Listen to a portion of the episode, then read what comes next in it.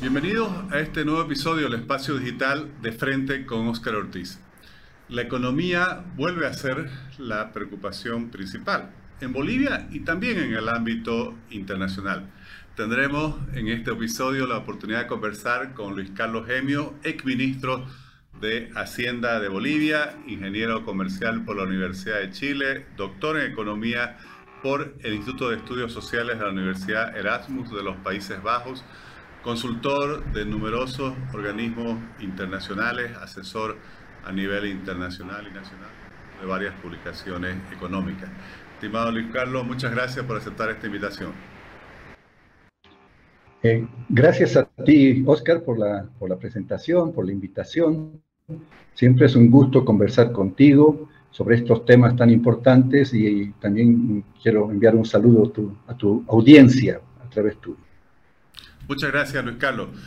Eh, durante muchos años parecía que la, economía iba muy bien, iba fácil en Bolivia, en el mundo, sobre todo entre el 2006 y el 2014, pero ha sido a partir del 2020 con, el, con, con la pandemia, después la guerra en Ucrania, en el medio la crisis de la cadena de suministro, que la economía a nivel internacional y a nivel regional ha sufrido golpes muy duros. ¿Cómo ves, especialmente hablando de, Latinoamérica, de la realidad más cercana a, Bolivia, que eh, está la, economía actualmente cuáles son los principales problemas y desafíos que afrontar? Así es, Oscar. Han, sido eh, tiempos de, de en realidad a partir del 2015. 2014 fue posiblemente el último año donde la región se benefició de condiciones importantes. Después vino un periodo como tú sabes, que se conoció como la, de la post-bonanza de, las materias primas, que afectó a varios países de, la región, eh, entre ellos el, nuestro, por, supuesto, eh, y, posteriormente viene la pandemia, el 2020, que fue un shock eh, de una sola vez, yo diría que tuvo un efecto muy grande que tendió más bien a profundizar los, los efectos de lo que ya se venía en los años anteriores. Ahora, eh, los países han tenido que adaptarse en, una primera instancia, haciendo ajustes cuando se terminó la bonanza, pero el shock de la pandemia fue muy fuerte, eh, significó que en primer lugar una, caída en, el producto, en el empleo, en el ingreso de los, de los países y también se tradujo en déficit eh, fiscales importantes y en aumento de la deuda, incluso países que tenían un manejo bastante, eh, muy, bastante bueno del, del, tema fiscal y de la macroeconomía, como el Perú, se vieron eh, con situaciones de déficit muy elevados y eh, con aumentos en el, en el, nivel de endeudamiento debido a este fenómeno. Ahora, como te decía anteriormente, el, tema de la pandemia fue un shock de una sola vez ya cuando los países salieron del, 2021 hubo un rebote muy fuerte en el crecimiento de, de varios países. En realidad no fue un, shock que te destruyera infraestructura, entonces, porque eh, las medidas de restricción a la circulación, al movimiento, hizo caer la producción, por supuesto, pero se recuperó, hubo una recuperación muy, eh, muy fuerte y muy rápida después de la pandemia, y en eso vino el, nuevo shock, que podríamos decir que fue los efectos de la de la guerra entre Rusia y Ucrania, además los factores que tú mencionaste, como el aumento en el, precio de los carburantes y, los problemas que hubieron en la cadena de, suministro, que aumentó la, inflación mundial, eso afectó a, muchos países, eh, y sobre todo por vino después por las políticas de aumento en las tasas de interés eh, que aplicó el, gobierno americano para justamente controlar la, la inflación, que no se dispare la inflación y la inflación sigue siendo una prioridad eh, y está generando los problemas que estamos viendo actualmente con los bancos y eh, eh, que podría imponer en, peligro, digamos, la, recuperación y, y, la economía y el crecimiento de la economía global en el futuro. Entonces son tiempos difíciles, yo diría.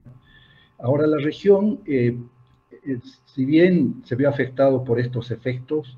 pero también se benefició de alguna forma por mayores precios de los commodities, sobre todo los exportadores de, materias, de materias primas y, y, entre Bolivia. Bolivia ha tenido, como dicen, un veranillo de San Juan, ¿no? en medio de la crisis han habido, ha habido una mejora en los ingresos de, de exportación de varios sectores y, y, eso ha permitido de alguna forma dar alivio, podríamos decir, entre, entre comillas, a la situación económica que habría sido peor si es que no ocurría ese aumento en los precios. Luis Carlos, y has estado recientemente, durante los últimos años, trabajando como asesor del Ministerio de Hacienda de la República de El Salvador, eh, un gobierno que por otras razones, pero llama mucho la atención a nivel mundial, pero me gustaría eh, conocer en, en, materia económica, en materia política fiscal, eh, ¿cuáles son las principales políticas públicas que están desarrollando con ese apoyo internacional? Bueno, eh, el, país, el país es un país pequeño, como tú sabes, es un país que apenas tiene en territorio el doble de, Salvador de Uyuni, son 20.000 kilómetros cuadrados, una población de 6,5 millones de personas. Eh, no tiene materias, materias primas, incluso la agricultura, que es muy común en los países centroamericanos, en El Salvador es muy, muy reducida. Eh, el área, el mar territorial que, dispone el país por las 200 millas de, proyección que tiene la costa salvadoreña en el, en el Océano Pacífico, es más grande que, la, que el área del país geográfica, digamos, en, el continente. Entonces, eh, y es un país que eh, vive en gran medida de las exportaciones de textiles, ese es el principal rubro de exportación, también exporta algunas manufacturas, pero lo que es distintivo en El Salvador son los ingresos de, de remesa, que alimenta más que nada la actividad privada, no, paga, no se paga impuesto por las remesas de familia, de salvadoreños que viven en Estados Unidos y envían alrededor de 7 mil millones de dólares al, país. Pero en todo caso, eh, los problemas más similares, no sé cómo te, lo que te acabo de escribir, un poco te muestra que el país es muy diferente a Bolivia. Bolivia es un país que tiene recursos naturales, tiene minería, eh, gas natural, cosa que allá no, no, dispone el país. Entonces, eh, el problema fiscal es uno de los problemas serios, pero como El Salvador es una economía dolarizada, ellos no pueden crear, como nosotros lo hemos hecho, eh, dinero, hacer funcionar la maquinita o importar billetes, digamos, para financiar el TEPS. O sea, tiene que haber ajuste. la economía ha sido, como nosotros, golpeada el 2020 por la por la pandemia, aumentó el déficit fiscal, el endeudamiento, pero han hecho un ajuste fiscal mucho más rápido. El año pasado ya terminaron con un déficit de 2.7%, porque no pueden darse el lujo de, tener déficit continuos, sobre todo de la magnitud de los que nosotros hemos tenido en los últimos años. Entonces, yo creo que eh, uno de los aspectos fundamentales en, términos de manejo macro, obviamente el país tiene otros problemas en temas de, los indicadores sociales, que hay una, brecha social muy grande, que, pero el Estado, por lo limitado de, recursos, no, no, puede abordarlos en forma eh, efectiva. Entonces, eh, el, ajuste, la parte fiscal, sí hay mucha cooperación, y eso yo he estado trabajando en esos temas, para mejorar la, gestión de las finanzas públicas. Eso es una, un tema fundamental para mejorar eh, la eficiencia del gasto público en, términos del gasto corriente, las compras públicas, la, inversión, eh, la eficiencia de la inversión eh, y también en, temas de, transparencia. Entonces se está trabajando bastante en esos aspectos, cosas que probablemente nosotros hemos descuidado. Luis Carlos, y volviendo al país, ¿Cómo encontrás en nuestra economía cuál es tu, evaluación, cuál es tu, diagnóstico del momento actual que vive la economía nacional? Eh, bueno, eh, eh, voy a, tal vez no voy a decir nada nuevo que no se haya dicho por parte de los analistas, los observadores, incluso los mismos organismos internacionales, como el Fondo Monetario en el artículo cuarto, hace una evaluación muy buena, muy completa de la economía boliviana. Ha habido un caso de, como te comentaba, el tema del periodo de post-bonanza, donde el país ha pasado de una situación de superávit a una situación de déficit. En ese momento eh, eh, no hubo un ajuste a la nueva situación de ingresos y se ha dejado la, economía y el déficit fiscal estar en esos, mantenerse en niveles muy altos. El déficit fiscal en, durante todo ese periodo ha sido un promedio entre un 7 y un 8%, se agravó bastante con la pandemia entonces, eh, ese, esa falta de ajuste a la nueva realidad, a la nuevo eh, eh, nivel de ingresos, que eran mucho menores, reducidos, nos ha generado un financiamiento, necesidades de financiamiento. Parte se ha cubierto con, con financiamiento externo por colocación de bonos que hizo el gobierno de Evo Morales principalmente. Eh, pero se ha recurrido demasiado al financiamiento interno y sobre todo al financiamiento del Banco Central. Y eso nos ha llevado eh, irrevocablemente a una pérdida de reservas, que es la que estamos afrontando ahora. Muchos analistas han dicho que esta era crónica de una crisis anunciada, que se veía venir, era imposible que, que nos mantengamos en esa, eh, con esa lógica de financiar déficits fiscales tan elevados y sin tener ningún costo eh, a, partir de eso, a raíz de eso. Entonces, estamos en una situación crítica, yo creo, en, términos de lo que es el manejo de la coyuntura económica, ¿no? de, la situación de déficit. Eh, hay otros, otros problemas, por ejemplo, reducir el déficit también va a implicar tomar medidas eh, duras, yo creo, de, en primer lugar, los subsidios, los subsidios del sector público al consumo de energía eléctrica y de otros, y de otros insumos que están contribuyendo a aumentar el déficit. Hay otras medidas que se podrían tomar también en el, en el corto plazo, eh, pero a, mediano plazo yo creo que hay, hay medidas también eh, importantes que los problemas que estamos viviendo son un reflejo de, de problemas estructurales acumulados, como es la falta de inversión en sectores claves de la economía, como es la hidrocarburos, hidrocarburos y minería. Entonces, yo creo que es una situación delicada que va a requerir un manejo muy prudente en el corto plazo. El tema cambiario es otro de los temas, lograr una mayor flexibilidad cambiaria eh, para eh, mejorar la asignación de recursos en la economía. Tal vez no es tan prioritario porque hay países que están dolarizados y ya pueden tener ese expediente de la, de la adhesión, digamos, para, para mejorar su competitividad, que sé. Pero, pero sí el, tema de ajuste fiscal es algo que es prioritario. Luis Carlos, efectivamente hoy hay una coyuntura que causa preocupación. El mismo ministro de, de, Economía y Finanzas Públicas ha hablado de una iliquidez temporaria en materia de divisas lo cierto es que se ha generado eh, incertidumbre en la población por las caídas de la reserva, por escasez de, las divisas. Pero más que analizar esto que son los síntomas, me gustaría que pudieras eh, darnos tu, visión sobre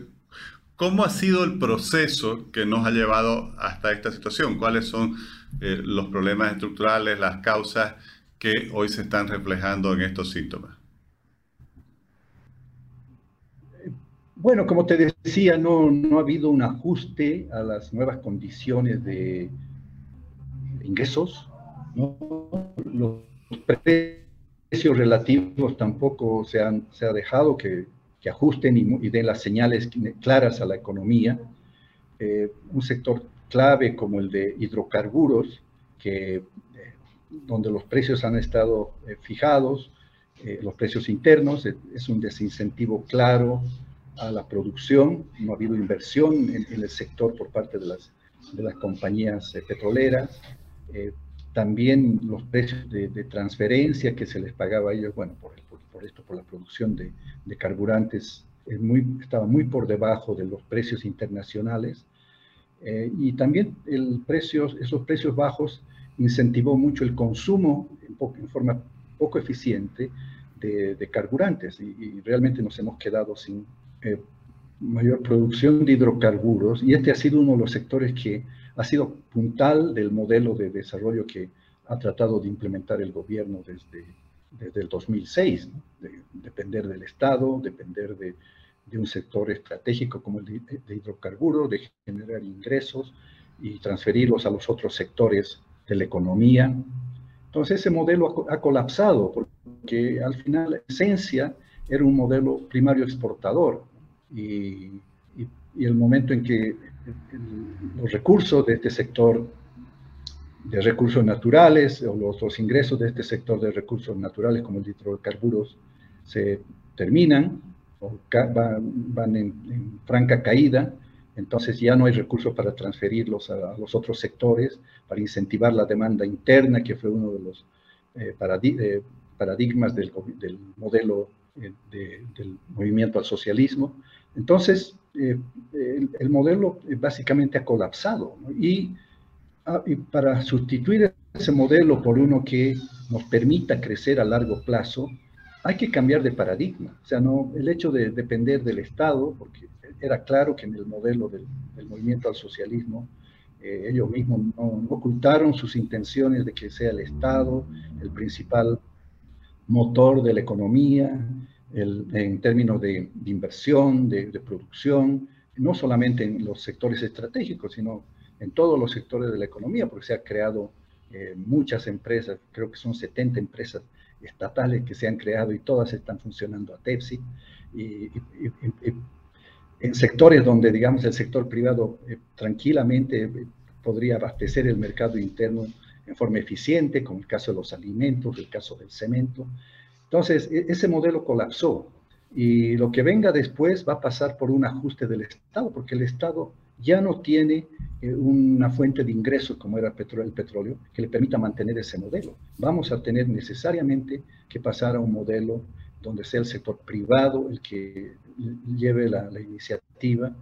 y para eso se necesita cambiar eh, el sistema de incentivos, pero en forma, en forma drástica, eh, tener una nueva ley de, de, hidrocarburos o ajustes a la ley de hidrocarburos, a la ley de minería, que te promuevan la llegada de inversión, uno de los sectores que ha mostrado bastante dinamismo en los últimos años ha, sido el sector agroindustrial, ¿no? pero obviamente hay que incentivar ese sector, ¿no? quitar las, las cuotas de exportación eh, y los controles de precios que se le imponen para que, porque el, país no tiene muchas opciones en este momento, sobre todo en los sectores eh, estratégicos que, el mismo gobierno definió. Luis Carlos, eh, y si tuvieras que sintetizar, eh, ya nos dabas una idea de ello, los principales desafíos de la economía boliviana, ¿cuáles serían esos componentes prioritarios de lo que debiera ser una hoja de ruta para que el país pueda eh, superar las dificultades actuales y proyectarse hacia el futuro sin profundizar en mayores problemas? A ver, como te he dicho, bueno, hay, algunos temas que, son, que se deben abordar en el, corto plazo eh, y hay otros que son más estructurales, que tienen que ver con el tema del crecimiento. Eh, el, primero es el tema fiscal, yo creo que ese es un tema fundamental. Eh, no podemos, como te dije, seguir viviendo con un déficit tan elevado. Hay que enfocar el tema del subsidio a los carburantes. está probado que a nivel internacional que los países que tienen subsidio de los carburantes, un, un 60% del, del, subsidio beneficia a gente de, ingresos medios altos, que son, porque son los que tienen más autos, más, disponen de eh, vehículos propios, que cosa que el, común de la gente, el pueblo, no, no, dispone. Entonces, los que más se benefician son gente de, de medias altas. ¿no? Entonces, eh, en los países que han tenido subsidios a los carburantes, se ha aplicado una reducción paulatina de los subsidios, eh, haciendo eh, transferencias a los sectores más, más necesitados para compensar esa pérdida de ingresos que podría implicar tener un costo más elevado. Entonces, ese es un tema que hay que abordarlo, hay que plantearlo bien, explicar bien a la población sobre las razones por las cuales se está haciendo ese ajuste. Eh, también hay un tema fundamental en el sector público que es la racionalización de la inversión pública. La inversión pública creció bastante durante el periodo de la bonanza por la ideología del gobierno. pero también por la disponibilidad de recursos. Ahora ya no hay recursos, se tiene que racionalizar la inversión pública. Eh, el Banco Mundial cita que eh, para el 2022 se hizo el estudio PIMA en Bolivia, que es un estudio que se hace en, varios países para evaluar el, manejo o la gestión de la inversión pública en los diferentes países y se detectan los principal, principales problemas y todo eso. Ese estudio es una guía muy buena para ver las reformas que se tienen que hacer en el sistema de inversión pública en el país. Eh, también hay en el tema impositivo, se podría mejorar bastante la, eficiencia en la recaudación, modernizando eh, los servicios de, recolección de, impuestos, digitalizándolos y modernizándolos, eh, recurriendo mucho más a la tecnología. Eso podría aportar ingresos adicionales que nos permitan reducir el déficit. El tema del oro también habría que ver ya que el, repunte de las exportaciones de este mineral hace necesario que ellos contribuyan más hacia el país. Entonces, bueno, esos son otros los temas. En el tema de, pensiones, por ejemplo, que es un tema que eh, afecta a muchas personas, porque es la, jubilación de, de, los trabajadores. Eh, una de las recomendaciones sería la de independizar el financiamiento del sector público del sistema de pensiones porque estamos viendo los efectos negativos que hay por eh, la, baja en la, el, alto nivel de inversión que, hicieron los fondos de pensiones en títulos públicos, eh, puede eh, afectar la sostenibilidad del sistema y afectar las pensiones, porque los bonos, los, los títulos que compró, compraron las AFPs, los fondos de pensiones, los títulos públicos, ahora se han devaluado, se han depreciado porque eh, los bonos han caído debido a la caída en la calificación de, riesgo del país. Entonces, eso tiene un, efecto directo sobre las pensiones y eso, eso no puede ser. Eh, después también eliminar las restricciones a los fondos de pensiones e invertir fuera la rentabilidad de los fondos, porque al final no, no, nos eh, no perdamos de vista que el propósito de los fondos de pensiones es el de asegurar una buena, no es el propósito de los fondos de pensiones eh, financiar el, desarrollo del país ni el déficit fiscal, mucho menos. Eh, los fondos de pensión deberían estar 100% orientados a mejorar los ingresos de la población o, de, las jubilaciones de, los trabajadores y por lo tanto se les debería permitir invertir en, otros, eh, o sea, asignar el portafolio de los fondos de pensiones de la forma más rentable y segura posible. En materia cambiaria, bueno, hacer un ajuste, moverse lentamente o con mucho cuidado hacia un sistema de mayor flexibilidad cambiaria. Eso le daría mayor Banco Central, mayor capacidad de, controlar la oferta de dinero, eh, que con un tipo de cambio fijo no hay un control sobre la oferta de dinero. Y el país se movería, la política monetaria del país se movería hacia un esquema de lo que se denomina de eh, inflación por objetivos o el inflation targeting esa es otra de las, de las recomendaciones. Y después, bueno, abordar el tema del crecimiento, que es un tema más estructural. Eh, y como te decía ahora, que el modelo eh, económico, social, comunitario, productivo está agotado, eh, habría que realizar modificaciones y reformas estructurales que vayan orientados más hacia el lado de la oferta. ¿no? Serían reformas de algunas de ellas ya te había adelantado, como mejorar la ley de hidrocarburos para promover la inversión en estos sectores, recuperar la confianza de los agentes, de los inversionistas internacionales, que es algo que lo hemos perdido por las nacionalizaciones. Eh, también lo mismo con la ley de minería, importante promover la llegada de capitales externos. En la coyuntura actual los precios están muy altos, entonces puede haber un incentivo que a la llegada a inversión, de inversión en, este sector, la mayor parte de la inversión en el sector de la minería en la región la, capturan Chile y Perú, ¿no? y pero Bolivia, digamos, teniendo la misma, compartiendo un área geográfica con las mismas características, no pudo atraer inversiones significativas. Eh, eh, dentro de lo que es también el sector exportador, el, Ya te había comentado esto de eliminar los, eh, los techos a las exportaciones de productos no tradicionales del sector agroindustrial y eliminar también los controles de precios.